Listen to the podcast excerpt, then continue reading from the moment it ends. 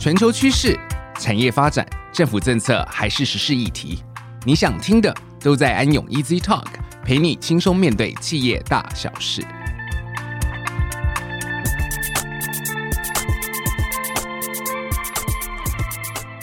各位听众，大家好，欢迎来到安永 Easy Talk。我是安永联合会计师事务所新创服务南区负责人李方文职业会计师。今天呢，Easy Talk 要来聊聊开发 Easy Talking App 的开发商 AI 新创公司易成智能。我们今天邀请到易成智能的执行长徐永昌 Mink 来到安永 Easy Talk，跟大家共度今天的时光，也分享他在创立公司的故事，还有曾经面对哪些挑战。如何成功突破的心路历程？我们欢迎 Mink。各位听众，大家好，我是易成智能执行长徐永昌 Mink。今天很高兴能跟李快一起来分享这些经验。某位著名的香港实业家曾说过：“创业就该做一件天塌下来你都能赚钱的事情。”但大家都知道，其实要创立一家公司并不容易，除了打造经营模式、建立团队。及内部控制流程制度、进行募资等产销人发财各个面向的工作外，创业真的是条不容易的道路。然而，执行长 Mink 是以高学历毕业，曾在大型电子公司的产业链工作，也在中国工作了一段时间。是什么样的起心动念让你创立义成智能呢？在创业过程中，有没有特别让你印象深刻的挑战或经验？让你这么有使命的为营造口说英语学习环境，即使不赚钱都甘愿。很高兴能跟李快来好好聊一下如何做新创这件事。那其实创业本来不在我的规划里面，创这家公司是不小心的。那在不小心开了这家公司之后，我们有案子也烦，没案子也烦，人太多也烦，没员工也烦，什么都烦，尤其要找资金更烦。所以在这个过程呢，我们就一路一直在转型。讲好听一点呢，就是转型很快；讲难听一点，就是为了要求生存，所以我们一定要做出客户要的。我们一直在思索一件事，就是什么叫 must be，而不是 nice to have 这件事哦。很多前辈都跟我们讲，你做这个机器人没有用，做这个软体没有用，做这 AI 没有用，落不了地。我跟你讲，真的没有一个看好。所以，其实我们的发展过程，我也很清楚，因为你是 nobody 的时候，完全没有成绩啦。那当然，李快也是看着我们一路成长。讲实在话，应该会做到这样，没有想过，也没有人会想过，因为我自己也没有想过哦。那为什么会做英语呢？这也是阴错阳差，因为我们也在思考一件事，就是到底 AI 能帮人做什么事情？我们做过服务型机器人，做故事机。我曾经在二零二零要做 Pass 平台，哦，那个宏愿很大。回头一看，它的需求很小，所以索性呢，我们第三年来个大转型。疫情的时候，我们看到说，哎，什么行业都可以萧条，就教育很特别，它是逆势成长。当然不是鼓励对手一起做啦，因为这样子我可能又要转型了。所以我们看到一个契机点。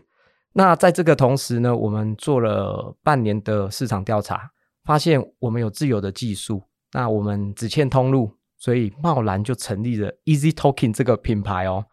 我们成立品牌的第一年，请了一个顾问，他直接跟我们讲说：“嗯，我从来没看过新创公司产品是有品牌的。”第二件事，问我们准备了多少钱要烧了，所以这让我们很大的启发是：你越这样讲，我要越做出一点不一样的事情。不过在这边，我先插个话哈，你的故事机没有为你带来阶段性的，就是要开发一些 Talking 产品前的一个基础吗？有诶、其实做了故事机，我们发现说，整个的 know how 在于软体，在于演算法。所以我现在故事机我们保留二十只哦，我们要把它供奉起来，因为它是我们最核心技术的来源。做了这样的硬体，发现诶，其实很有趣，是软体才是未来发展的趋势。所以到现在，我们整个公司第三年，今年满第三年，已经定位成叫做软体公司，订阅制的一个服务平台了。所以故事机其实它最重要的含义是，我们发现我们的软体远远大于硬体的需求。是，了解。那回到你刚刚讲的那个找资金吗？语音那个顾问，因为他站在品牌顾问的角度上，他会很认真的分析我们怎么聚集人流，怎么冲高下载率，怎么做转化率、使用率、粘着度，大家都在烧钱。那如何我们做到赚钱？这个是很很 tricky 啦。那当然，我们做了一些方式，我们在做 B to B to C 的生意，这个 B 端就包含现在的教育机构、补教学校，都是我们的客户。Mink 刚刚分享的是一个创业的起心动念，听起来是刚好也有遇到一个顾问帮你拉回来说，你到底要怎么赚钱哦，而不是只是烧钱，是这么讲？也不是诶、欸，他是很认真的评估说一个产品起来它的过程，因为听了他的分享，那是很正规的做法。的确，你塑造一个产品要做行销，在这个过程，我们如何看到节省费用，然后用最短的钱，哎，最省的钱。然后达到最大的效果。我讲一个实例，他当初估出来，我们要花五百万打造一个品牌，最终我少了一个零，把 Easy Talking 今年还还算不错啦，就是至少在教育界听得到他的名字，用少个零的方式。当然，我们付出的代价就是要很勤快的跑市场、做曝光、参展，都自己来。是，这个是一个很好的分享经验呐。创业者，特别是年轻人创业，其实没有多少资金。那很多人也都会提到说，品牌是一个烧钱的一个事情，而忽略了其实有很多方法跟辅助方法。好像你就是勤劳，用钱跑市场，好听一点叫勤劳，难听就是没有经费。但是自己跑的过程，我可以分享一点哦，你会看得到市场的变化很快。我曾经也请过一个业务。他都跟我说这个老师不喜欢，那个补习班不要，我就产生疑问：我们东西真的这么烂吗？但是我没办法啊，时间有限嘛，业务去跑。后来这个业务就慢慢不见了，我就自己下去看。其实并不是产品不对，是因为他的 sense 可能不够。那回来之后跟我们的工程人员啊，跟我们的 RD 团队讨论完，两周后功能一改，诶，其实那个市场接受度很高诶，没错。就是创业初期，一定是创业者本身，其实除了对技术的可行性有一个把握以外，其实市场性透过顾问的一个推着你往前走，那回过头来自己去跑市场，所以市场性其实是很重要的。要先从市场竞争中去找到你获利的模式。那我知道你们也获得天使投资，接着要积极的往国际市场迈进。在我们安永辅导新创多年的经验中，新创在问说如何获得外部投资人的青睐，好得到资金的挹注。针对新创募资的部分，我建议处在种子期的新创呢，要能够找到对的跟对的团队，好，这样呢才可以吸引投资人的关注。那一开始天使投资人他关注的是因为你的创业精神跟你拥有的一个团队。好，那初创期的团队呢，就必须在产品跟盈利模式那边得到验证，才有办法吸引投资人的关注。到了扩充期，投资人关注的就是如何把这个产品的或盈利模式的大量复制到各个市场。那你现在也在走这样的一个扩充期的一个阶段。好，那我们谈完创业的一个过程，那实际上你现在也到了一个扩充期，产品呢专注在 AI 的应用。那其实近几年来，哈，不论是大数据或者 AI 相关的概念的科技发展，都陆续的应用在我们的生活中。人工智能的应用呢，其实非常广泛。从家电市场，好，这我记得这你也有，也有，有做，也有切入智慧家电、金融理财、消费、教育、聊天机器人哦，包括你刚刚讲的故事机器人，好，零售、餐饮，处处都可以看到应用。那随着智慧时代的来临，AI 技术也导入到教育领域，将教育结合科技，为学习者打造独特的环境，让未来科技教育成为最新的学习趋势。那我们和执行长来聊聊，当初为何想用 AI 技术来做语言的学习内容？好，以及你看到 AI 应用在现今教育领域的广度及深度如何？嗯，你快问的很好。那每次问到 AI，我就说，其实现在 AI 是弱 AI，弱智。那我们也在思考，做了这么多，从智慧家电、智慧生活，其实智慧医疗我也做过，一直做到教育。那我们在思考一件事：AI 怎么样帮助人、协助人啊，而不是取代哦？因为大家都想说 AI 好厉害哦。其实我常常有时候在分享的时候讲一件事：你们有没有感觉你们用了 AI？哦，好，这时候大家都静声，你知道吗？就是没有声音。哦，我们有用到 AI 吗？我说你手机拿起来，Siri 就是 AI，OK，Google 就是 AI，只是你无形之中哦，你用了它的服务，但你不知道嘛。那你说真的 AI 是刚需吗？其实我个人打问号了，因为我也在问我自己说，诶，我要什么样的服务？所以那时候呢，我们很多的领域 domain 都做过，因为我们有核心技术嘛，所以看到教育，发现什么产业都可以不见，教育一定要在嘛。但是你在做教育的过程，你怎么做到协助老师、协助机构的管理者、协助学生快乐学习这件事情？其实我们在思考，刚好看到一个潮流，就是双语国家的政策，他怎么用语言教育，在台湾怎么如何学英文。在海外怎么学中文？所以刚好这个技术能符合时代的需求，我们就切进去了。这个利基点让我们觉得，哎，我们可以往这里深耕看看。当然，我们做了市场调查了，整个 SWOT 分析完，发现，哎，这个很有趣。我们站在一个还蛮有利的市场上。其实我们看到，在新创的领域中，将 AI、大数据等智慧科技趋势呢，结合新的模式。其实这个也不叫新的模式，而是在你既有的应用里面，怎么样把数据当做资产？你如何落地啦？我们如何落地？对。其实我打个比喻，在跟李快这样分享哦。你有没有想过，因为你有小孩在补习嘛？站在老师的立场想，他欠什么？你有没有想过？诶，我每次去推荐我们的产品的时候，都说一个老师只要带十个学生，学生跟老师讲十句英文，他要评分一百次。我看到立即点，这不是 AI 做的吗？AI 又不会累。我们现在学生哦，一天的练习量可以将近两百句，在以前是不可能。老师都说：“拜托你不要再念了，因为你念越多，我越烦。”你知道，我有一个老师给我看他的 line 哦，密密麻麻的，因为学生一直念要评分，所以第一个我看到可以解决老师的问题。再来，校长啊，机构管理者看不到学生的学习状态，尤其是口说，考试看得到吗？口说看不到。那他问老师，老师只能跟他讲：“哇，我学生密密麻麻的数据，请问你要看哪一个？”所以，如何有一套系统，AI 帮他评好分，然后帮他做一个曲线图，十分钟内让他看一百个学生的学习状态哦。诶，我又看到利基点，AI 可以帮他。那语音辨识，你讲我评分。接下来我们要做对话，不是取代老师，应该说倡导双师教育，就是一个真的老师可以配合很多虚拟教师、AI 老师。这是我那时候觉得，哎，我们语音辨识其实不一定只要做小爱同学啊。你跟他讲 “Hi Siri”，听众可以去试着，你跟 Siri 可不可以聊天聊过五分钟？哎，如果可以，代表你真的太无聊了，因 为没有目的呀、啊，代表你真的生活很无聊。那如果不可以，代表他没办法协助你做 do something。但是用我们的工具，现在一个小孩可以聊十分钟哦，当场学，当场评分。我们家小朋友啊。会跟那个小爱同学不断的一直对话搜寻。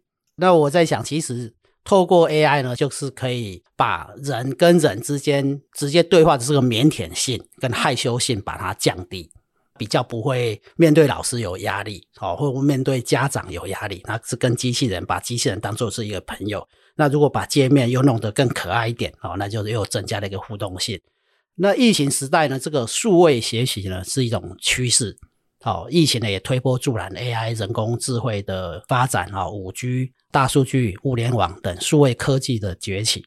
后疫情时代呢，那远距学习也成为重要的一个角色，特别是在美语学习的这个领域里面。那作为我们这个 App 的开发商，有什么建议或者做法呢？能够协助我们的家长及小朋友增加他的乐趣，提高他的学习效率。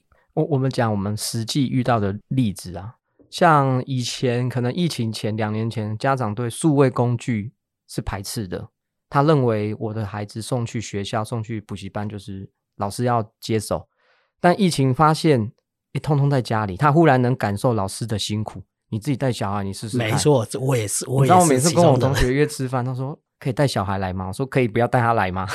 因为他真的也会有一定的干扰度嘛。那疫情完，所有的家长百分之八十，我看到的，通通接受数位工具，而且你不用教，他自己要学，因为他懂越多，他才能叫小孩用，他就轻松了。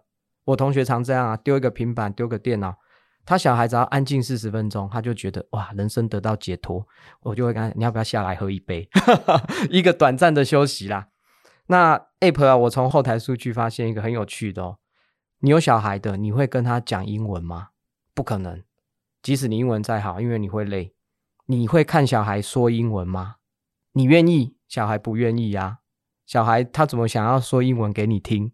你假设在我家是真的，是我家老大，嘛，我跟他讲英文，他就看着我，然后就沉默以对。然后呢，你说来，让爸爸听你说，他就不说给你听。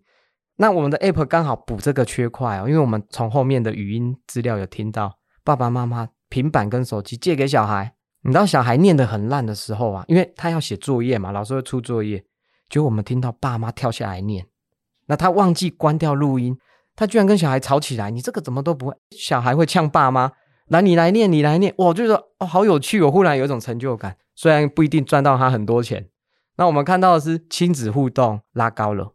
我们当然就是回访一些老师说：“哎，老师，这一套到底实际帮了你们什么事？因为他们跟家长互动很高嘛，他家长接受度八成，因为他看到小孩跟父母其实在做 pitch 啊，在做比赛。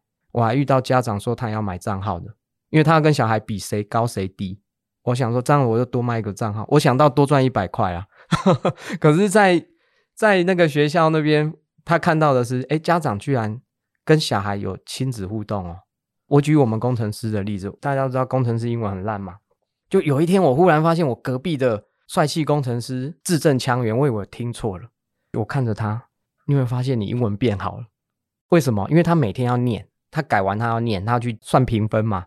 他忽然也冷静的看着我，我发现我英文变好了。然后我就觉得，无形之中 AI 帮了我们大家一些忙。啊，有没有人做评分？没有老师啊。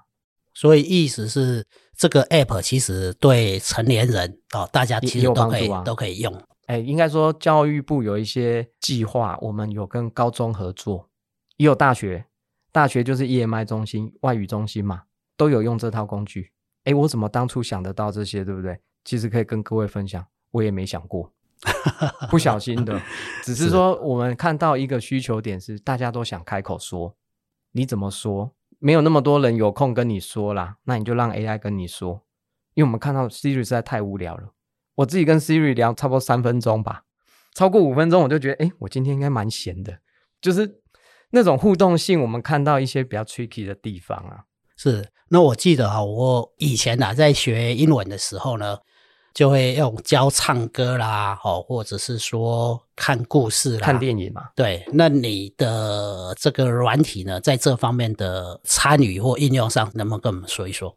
我们分两个部分，一个静态，一个动态。静态是绘本、故事书，那个是低年级；动态就是影片，我们讲的看影片学英文，因为你会想要仿那一句台词，所以那是针对高年级。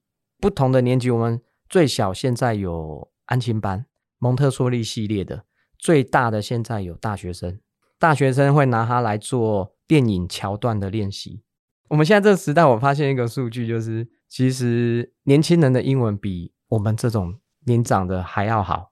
哎，我们会害羞啊，你只要下次看到我说英文，就是我喝醉了，我才敢开口说。真的的，真的，我自己试验过啦，就是平常一个老外在我旁边，其实我们还是害羞嘛。不敢说嘛，然后呢，你只要稍微帮帮的，哎，你什么都敢说，反正不怕丢脸嘛。单字念错，他听得懂，比手画脚。是，所以我们英文跟华语的一个教学的商机，哦，包括说现在强调新南向，哦的泰国、菲律宾、印尼等国，哦都跟台湾有一经贸往来。那身处在这个教育工具的辅助开发市场。中文跟英语的学习市场趋势以及需求的商机在哪里？好，义成自然未来发展的策略是什么？其实中文本来是我们的核心技术，英文是这两年发展出来的。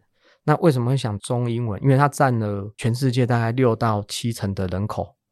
接下来我们当然有其他语系的规划了。那英文这样的通用语言在台湾还有其他国家，我我觉得已经市场上有一定的饱和度。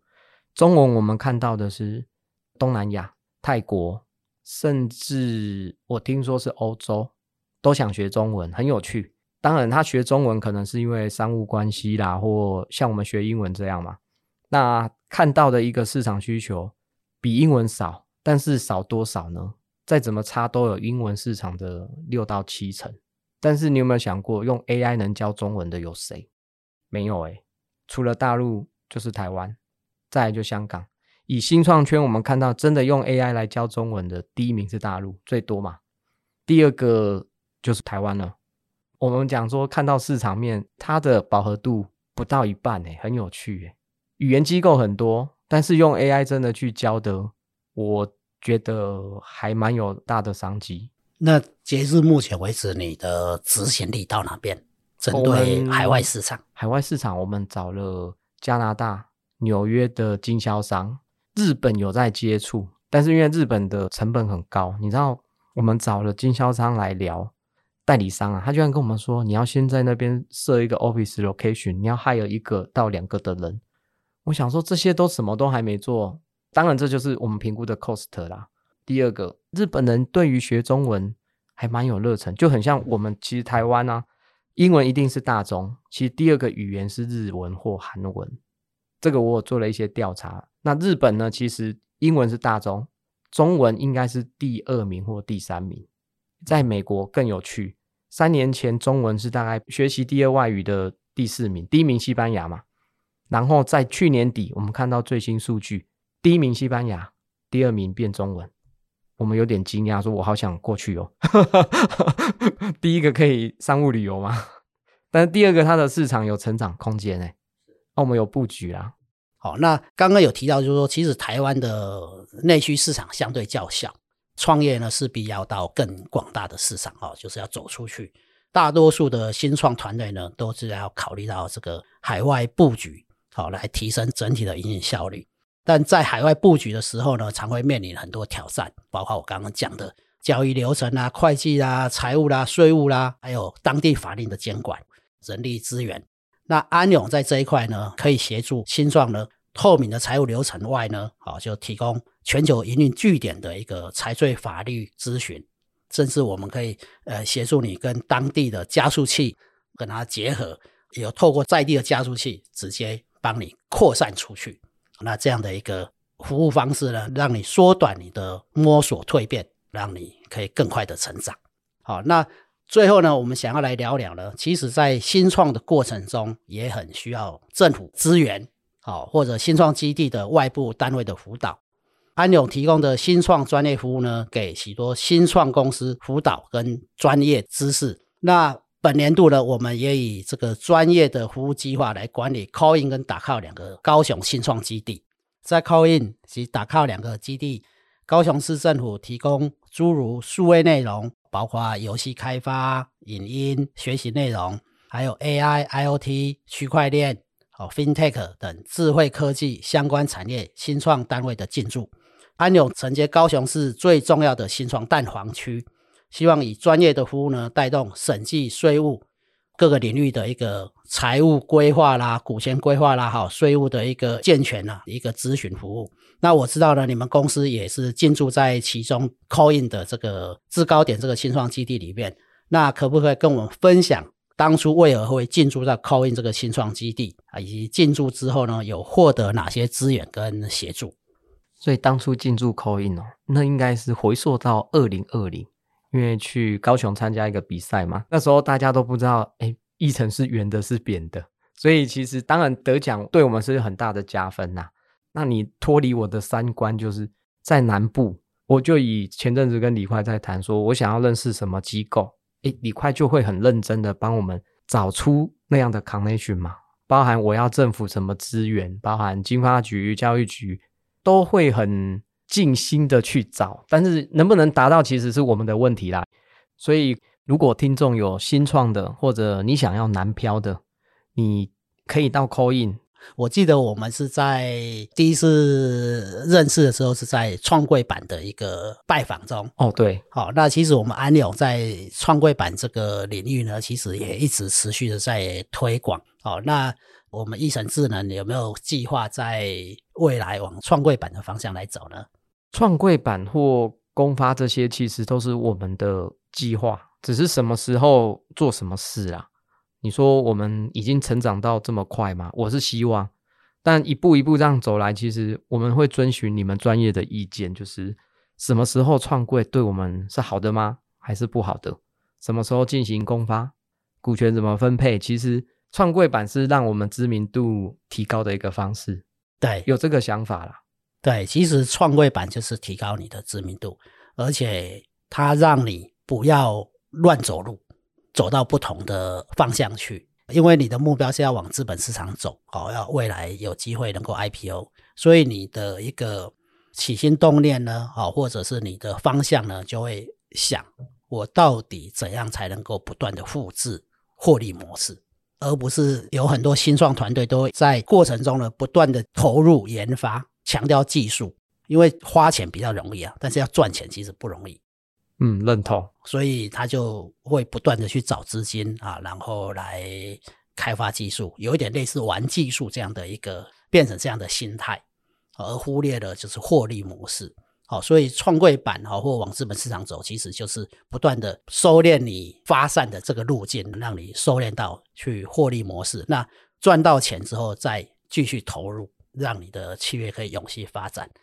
那在 Coin 跟 Dacao 的这个两个基地里面呢，其实高雄市政府真的投入蛮多的。好，它这两个基地包括游戏开发啦、影音内容的数位开发、AI、IoT、区块链、FinTech 等智慧科技相关产业的新创，好，它都鼓励进驻在这些单位。好，这两个地方提供进驻的新创厂商呢，包括创业资源的服务，包括有也会办比赛。然后创业资源的投入，还有人才媒合的机会，好的这些资源都会。那安永今年呢，承接这个新创基地后呢，也以这个专业服务的角度呢，来协助这个新创企业的，除了财会管理能力以外呢，那也投入辅导，协助新创呢整理出一条经得起市场长期考验的体质。好，所以你有没有发现，其实我最近常问你说啊，最近到底跑了哪些市场，有没有获利？好，做了什么能够？赢得业绩的机会，因为新创其实这个也是安永在这个企业社会责任领域的一环呐，扶植新创，让这个世界呢更美好。Callin 跟打卡这两个基地呢，其实我们进驻辅导之后呢，也以链接在地的学校育成中心，然后以打卡为这个中间的桥梁，再扩大到产业园区里边。那这三个角色其实是不同的，学校育成以技术探勘为主。Callin 跟 Dacao 这两个基地呢，我们期许的定位它的是一个商业模式的一个探勘跟定位，跟这些财会领域的一个股权规划有一点成熟度。那之后呢，当它大量复制成功的时候，就到产业园区去。那多年来的安永支持呢，政府推动新创产业的政策呢，以多元化的一个服务模式，提供新创辅导方案，还有专业服务，持续陪伴新创公司呢前进市场。并以在地化的服务网络，好连接各方资源，积极利用全球的资源，还有专业服务，好，所以我刚刚前面有建议你，如果你有想要往海外市场走，或许我们可以再来讨论进一步怎么样透过加速器，啊，有时候甚至是比赛的方式，哈，比如说你参加什么伯克莱加速器，如果你进得去的话，那他一开始就投你三百万美金，嗯，哦，那这样的方式，其实你除了拿到钱以外，也拿到资源。好，那我们会持续用这样的方式来协助新创公司的一个价值成长，也希望我们能够透过这样的方式呢，协助我们义成智能呢一起成长。那我们今天呢就很感谢 Mink 这样的分享。好，我想创业虽然充满挑战，但多一分准备就多了胜出的机会。新创企业呢面对的呢不仅是产品或服务的竞争，更是全方位经营能力及洞悉市场趋势的一个考验。今天呢，再次感谢呢我们 Mink 今天带来的分享，以及谢谢各位听众的收听。安永 Easy Talk，我们下次见。各位听众，拜拜。